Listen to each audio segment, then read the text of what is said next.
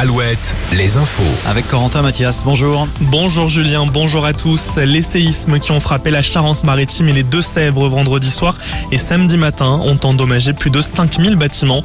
Ah, c'est une première estimation. Première estimation du coût des dégâts aussi, entre 150 et 200 millions d'euros.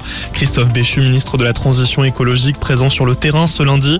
Il était ce matin en Charente-Maritime, à la Laigne, l'un des épicentres du tremblement de terre. Le ministre a annoncé une aide au relogement pour six mois. La Laigne où les habitants craignent désormais des cambriolages. Les gendarmes ont installé des barrages filtrants aux entrées de la commune. Cet après-midi, le ministre s'est rendu aussi dans les Deux-Sèvres à Mosée-sur-le-Mignon.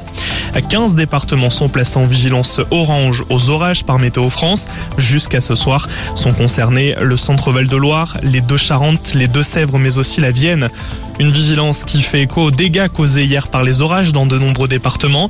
Dans le Maine-et-Loire, les orages ont provoqué des inondations et des coupures de courant. 25 interventions recensées. Dégâts aussi dans la Sarthe. 2000 foyers ont été privés de courant hier.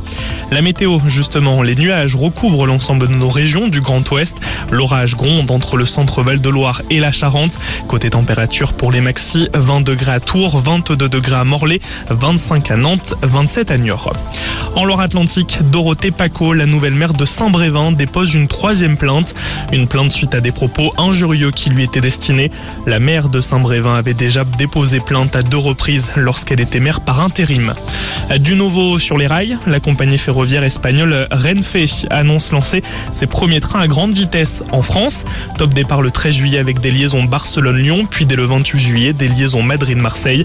Mise en vente des billets le 21 juin. On passe au, au sport avec du foot. Oui Julien, ce soir les Bleus jouent à domicile dans le cadre des éliminatoires de l'Euro 2024. Les joueurs de Didier Deschamps reçoivent la Grèce, dernier rendez-vous de la saison pour l'équipe de France. Coup d'envoi au Stade de France à 20h45, match à suivre sur TF1. Très belle journée sur Alouette. Merci et à tout à l'heure Corentin. 17h, un nouveau point sur l'actu.